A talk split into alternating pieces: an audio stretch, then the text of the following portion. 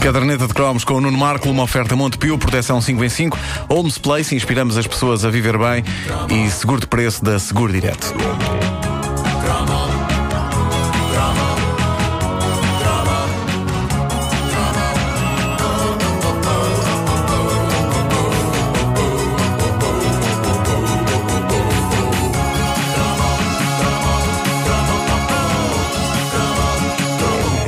Eu cresci rodeado de livros e de revistas do lendário José Vilhena por todos os lados. Eu podia até dizer que essas publicações foram tão importantes para mim como os livros da escola.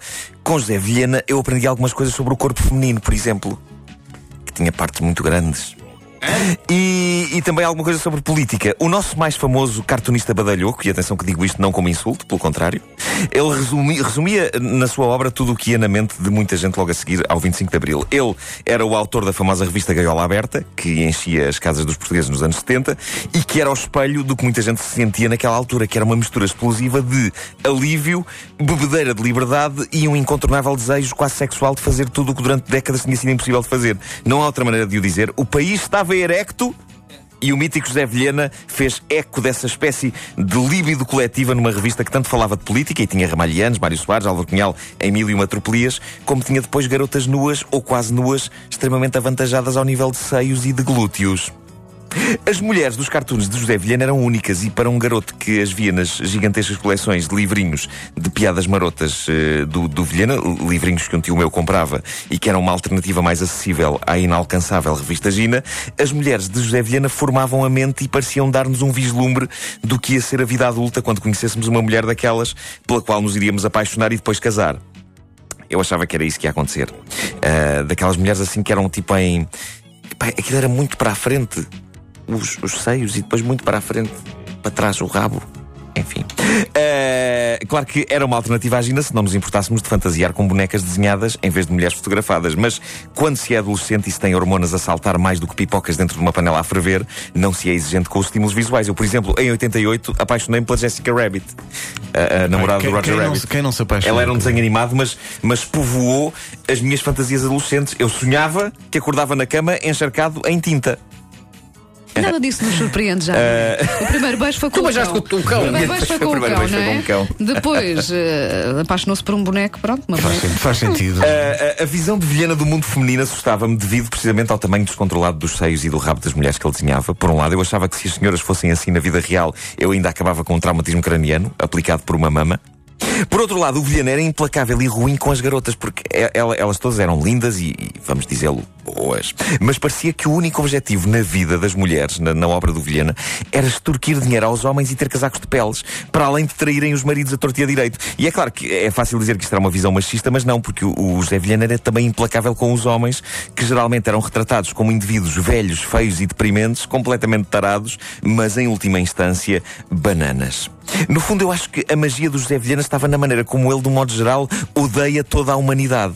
Alguns dos títulos que eu me lembro de encontrar na coleção do, do meu tio e que agora reencontrei na internet, por exemplo, a lendária História Universal da Polícia Humana. Ainda o sugestivamente intitulado Dói-me Aqui, que tinha na capa um médico tarado e uma enfermeira jeitosa. É tudo dar ao mesmo fundo. Há um site incrível que é um trabalho de tese sobre a obra de José Vilhena, chama-se o Universo José Vilhena. Está alojado dentro do site tabacaria.com.pt. Tem lá coisas incríveis, nomeadamente páginas que provam que ele também não ia muito à bola com o clero. Ia tudo aí. Há umas relíquias desenhadas pelo Vilhena nos tempos da abertura da TVI, cujo título é A Padralhada Já Tem Televisão. E aparecem duas freiras a dançar o cancan com as meias de liga à mostra. e as palavras as girls da TVI. A TVI hoje é uma empresa nossa irmã, já não é da igreja, mas eu confesso que depois de ver o cartoon do José Vilhena, eu achei que Freiras Dançantes era capaz de não ser um mau programa de televisão. E não pensem que estou aqui a, a escarnecer de freiras. Pá, caramba, daqui a uns meses eu vou entregar o meu filho ao cuidado delas na escola primária para onde ele vai e elas são pessoas absolutamente extraordinárias. Mas isso não invalida que eu não acho vencedor um programa do género Dança Comigo nos Claustros. Incrível como as televisões não me dão mais ouvidos. Realmente. Ideias vencedoras. Uma das temáticas preferidas de Vilhena, mulheres que traem maridos, maridos que traem mulheres. Eu encontrei um cartoon incrível na internet em que uma matrona gorda encontra o marido na cama com outra, sendo que a outra é uma morena de seios imponentes, e o marido que está na cama com a outra, falando para a esposa, diz: Tu também vês mal em tudo, mulher. Eu só estava a confortar a vizinha porque, imagina tu, o marido anda a enganá-la. Outro, duas mulheres, uh lá lá, sentadas em sofás. Diz uma, quando fazes amor falas com o teu marido? Responde a outra, não, ele não gosta que eu lhe telefone para o emprego. Ah, bom.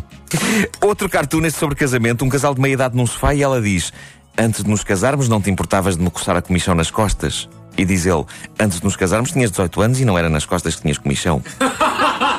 Tão subtil. Outro, duas raparigas falando uma com a outra. Experimentaste a- as pílulas que te dei para não engravidares? E diz a outra, experimentei, mas cai-me quando ando. Ganhou! Ganhou! Por estas e por outras, José Vilhena passou os anos 60 em viagens até à cadeia, como no jogo do Monopólio, no fundo. Eh, vai parar à cadeia, só que é mais assustador. A PIDE prendeu em 1962, 64 e 66. É incrível a pontaria de ser preso de dois em dois anos. É um Gosto de pensar que ele em recordista. 68 falar já sozinho. É um, é um recordista no que toca a obras censuradas pelo Estado Novo, 29 livros censurados. Eu acho que a Comissão de Censura devia ter um gabinete José Vilhena, exclusivo só. Ao longo da vida foi a tribunal várias vezes, com tantos processos constantes que andou perto da bancarrota, vezes sem conta. Ah, eu, eu devo dizer que uma amiga comum nossa, não vamos agora dizer quem é, ah, Pedro Ribeiro, ela- ela- houve, houve várias figuras públicas, mulheres, que processaram José Vilhena nos anos 90. e eu, mas porquê? Não, não por causa da obra de José Vilhena em concreto, mas por causa de um site chamado Fototanga que fazia montagens fotográficas com figuras públicas para montagens inquietantemente bem feitas. eh, cabeças de figuras públicas e corpos de, de, de outras figuras. E o José Vilhena publicou isso depois na revista dele. E, e eu tive de ir, fui a, cheguei a ir a tribunal Eu também. como testemunha.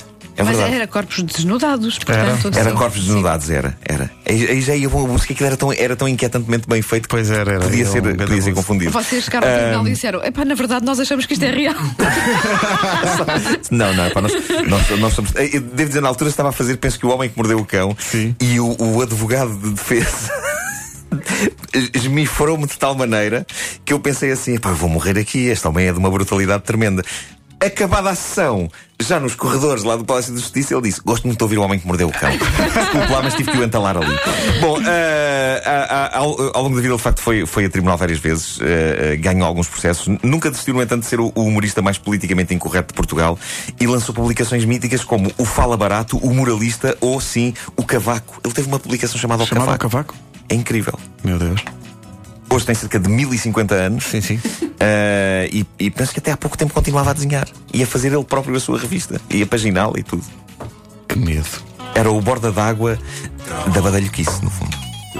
A caderneta de cromos com o Nuno Marco, uma oferta Montepio, proteção 5 em 5, Homes Place, inspiramos as pessoas a viver bem e seguro de preço da Seguro Direto.